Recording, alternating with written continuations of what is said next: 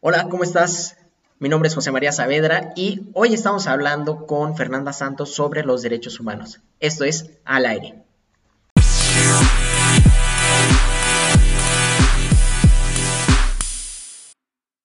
¿Se están cumpliendo en México los derechos humanos? O sea, porque ahorita estábamos hablando justo de que muchas veces no, de que hay esta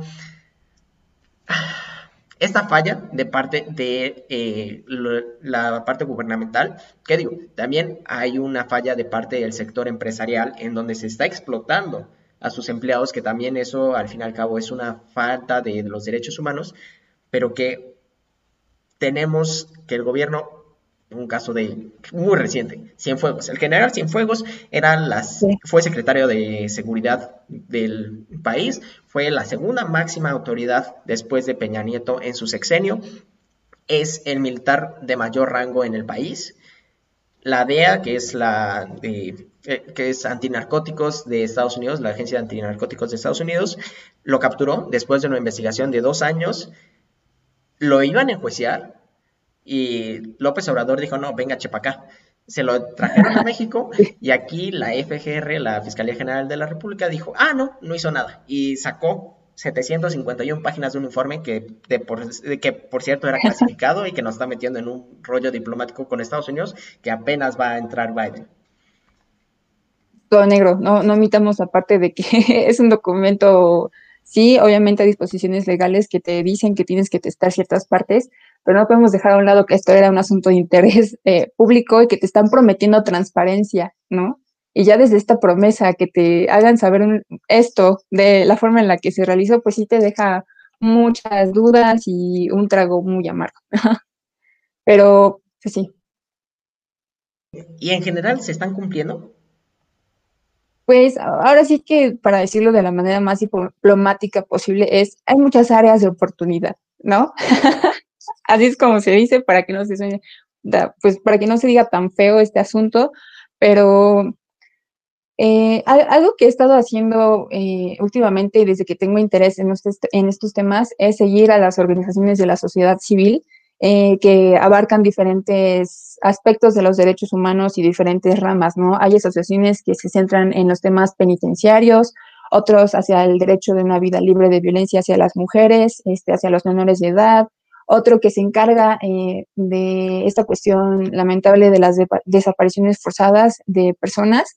Entonces, encontrándome con varios documentos de estas organizaciones y el trabajo realmente increíble que realizan, porque pues también hay que reconocer esta labor, que están siendo asesinados defensores de, defensores, eh, de derechos humanos, porque el Estado no puede o no quiere cumplir con sus obligaciones. Entonces, esta labor que están haciendo es que están detallando y están informando con cifras reales eh, lo que pasa, la situación en México.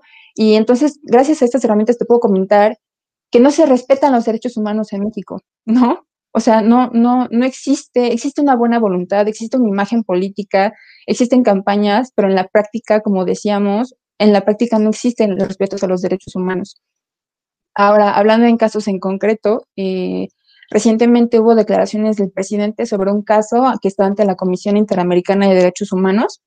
Eh, para poner en contexto, esta comisión es parte de un sistema regional, esto es, compete eh, a los estados americanos que, firman eh, diferentes documentos que los hacen miembros. México es parte de este sistema americano.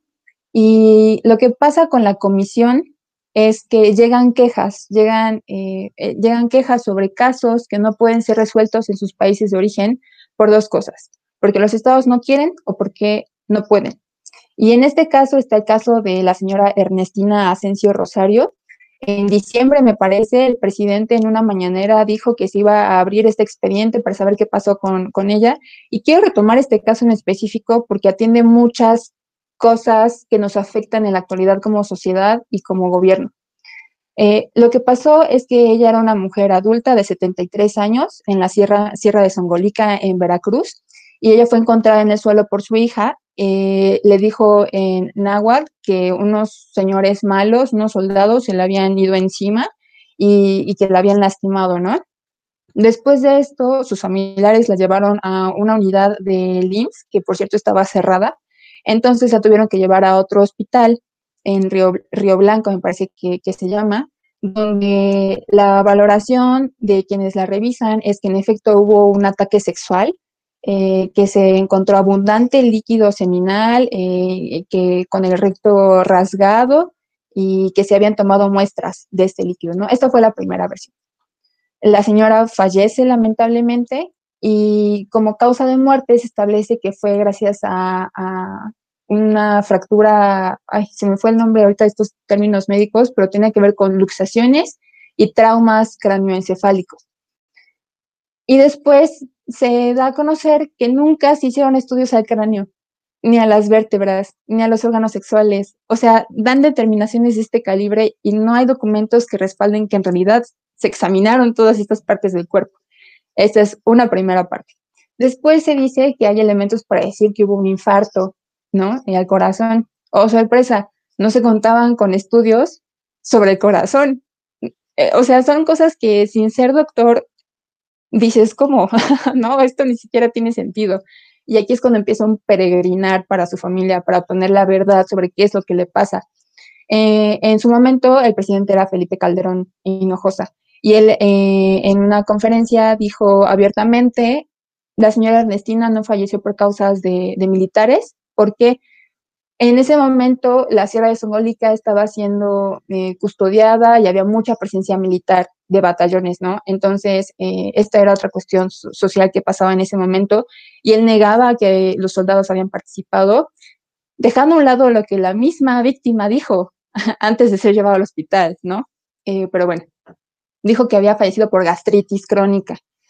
Después de eso, todas las autoridades, incluida eh, la Secretaría de Defensa Nacional, que está involucrada en el caso, el mismo instituto, ah, exacto, el mismo Instituto de la Mujer, dijeron, ¿saben qué? Sí, fue, fue gastritis crónica, cerremos el expediente, no se va a investigar nada, eso es lo que necesitamos. Eh, la misma CNDH está en cuestión sobre su actuar porque ellos también dijeron que fue por una gastritis, dejando de nuevo completamente a un lado las declaraciones de la misma víctima y de sus familiares y del contexto social. Ahora, ¿por qué es importante este tema?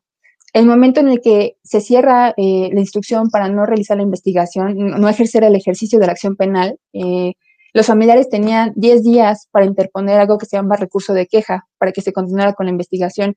Bueno, pues el gobierno de Veracruz los llevó a un viaje a la basílica, coincidentemente en esas fechas, iba a durar dos días y se extendió a 22 días por lo cual los familiares no pudieron eh, pues ejercer sus derechos, ¿no? Y se cerró.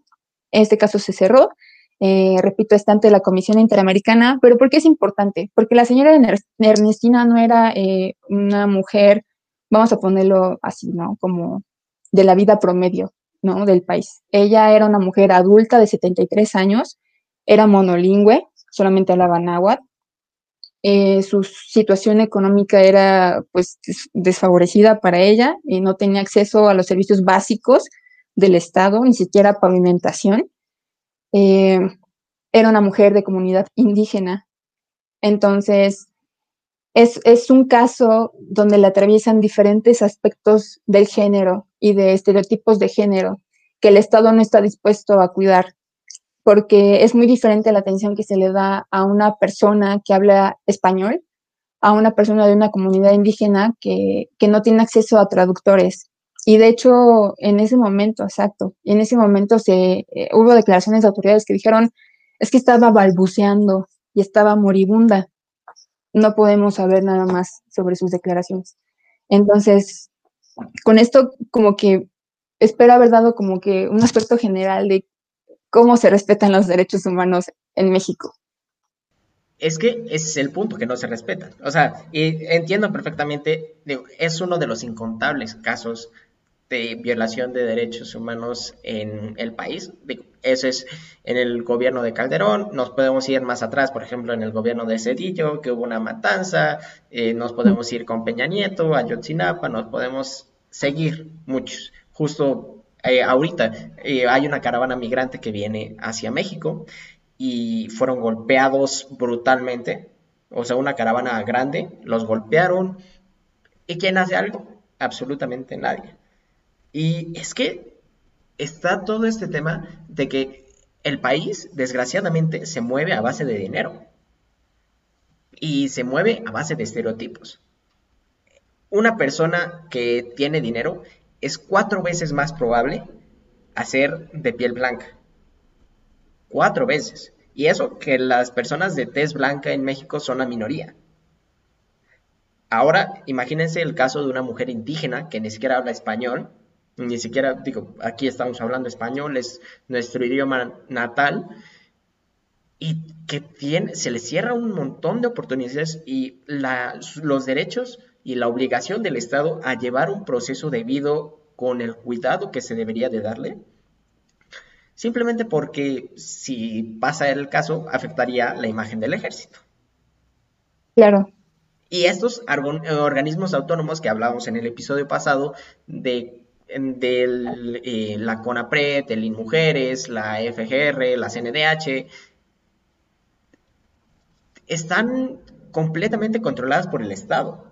O sea, si no, si realmente estuvieran haciendo su trabajo, sería un caso muy diferente. Sí, sí, sí. Entonces, si ya vimos que del Estado no se nos está protegiendo, que realmente no tenemos la oportunidad, a, menos que sean unas cuantas personas, si no tenemos la oportunidad de hacer las cosas como se deberían de hacer, ¿cómo podemos mejorar la situación de los derechos humanos en el país? Algo muy, muy, muy importante destacar es el papel de la sociedad. Sí, sí es cierto que los obligados, y nunca se va a suplir esta obligación de los estados por parte de nadie, ni siquiera por parte de los organismos, eh, perdón, por las organizaciones de la sociedad civil, por su labor que realizan, nunca van a suplir las obligaciones del Estado. Nosotros como sociedad lamentablemente hemos contribuido mucho para que exista un sistema de impunidad, que exista un sistema de violación masivo de derechos humanos. ¿Por qué? Porque nosotros, desde el mismo desconocimiento de lo que implican los derechos humanos, exigimos cosas contrarias a derecho, ¿no? Nosotros estamos a favor de que se linchen a las personas sin que se lleve a cabo un debido proceso. Estamos de acuerdo con que, con que exista un, encarcelamiento masivo eh, a base, eh, con base en tortura. Y lo aplaudimos, lo festejamos y creemos que eso es justicia. Entonces, eh, algo para que nuestro sistema mexicano cambie y progrese es comenzar desde nosotros mismos, aunque suene muy cliché, aunque suene, no sé, siempre nos dicen este discurso, pero es que es cierto, y también empieza desde la educación, porque se quiere introducir un sistema de educación con miras a los derechos humanos y con perspectiva de género, esto es para conocer las distintas realidades que atraviesan a cada persona. Y hay grupos de la sociedad que no quieren. Eh, ¿Por qué? Porque lo llaman adoctrinamiento, porque lo llaman ideología de género, porque dicen que esos son temas reservados para cierto sector de la población. Entonces, en tanto nosotros no cambiemos este, eh, este estigma que tenemos hacia los derechos humanos, que solo defienden al delincuente, ¿no? Eso es lo que siempre veo que se argumenta en muchos casos, que solo está para ellos, que solamente sirve para defender a, a no sé, a poblaciones vulnerables. En tanto eso, eso no cambie, ese discurso no cambie y los mismos autoridades no fomenten este diálogo pacífico, la verdad es que veo muy difícil que nuestro panorama eh, cambie, porque al final somos nosotros partes de la sociedad, somos parte de esta democracia, nosotros ponemos al poder a ciertas personas. Sí, a veces no queda en nuestras manos, eso ya lo sabemos, aunque votemos, pues, bueno, ¿quién decide estas cosas? ¿no? Lo decías perfectamente bien. Pero en el ideal, nosotros somos quienes, quienes realizamos estas aportaciones democráticas, por decirlo de esta forma. Entonces, hay que comenzar desde nosotros a investigar, a, ser empáticos. La empatía es un instrumento y una virtud muy importante para comprender que no todos tenemos el mismo acceso a, los derechos, ¿no? Eh, no es lo mismo en Puebla como lo es en la Ciudad de México. Tan solo, eh, pues aquí en Puebla, ¿no? En Lomas de Angelópolis, que es una zona eh, de lujo, un kilómetro atrás Santa Clara Coyucan, eh, se encuentra en un desabasto de agua. Eh, entonces, no nos tenemos que ir tan lejos para, para ver eh, este desequilibrio de acceso a la justicia y acceso a servicios básicos del Estado. Entonces.